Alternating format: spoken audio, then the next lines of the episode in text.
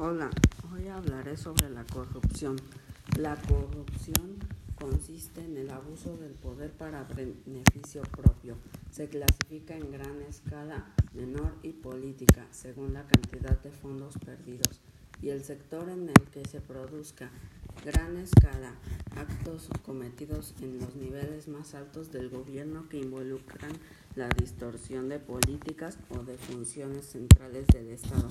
Menores, abuso de poder cotidiano ocasionados por funcionarios políticos de bajo y mediano rango al interactuar con ciudadanos comunes, política, manipulación de políticas, instituciones y normas de procedimiento en asignación de recursos y financiamiento por parte de los responsables. También se puede señalar es importante estudiar el fenómeno de la corrupción, pero entre las razones figura el pernicioso efecto sobre el ánimo social, sobre la legitimidad y credibilidad del Estado.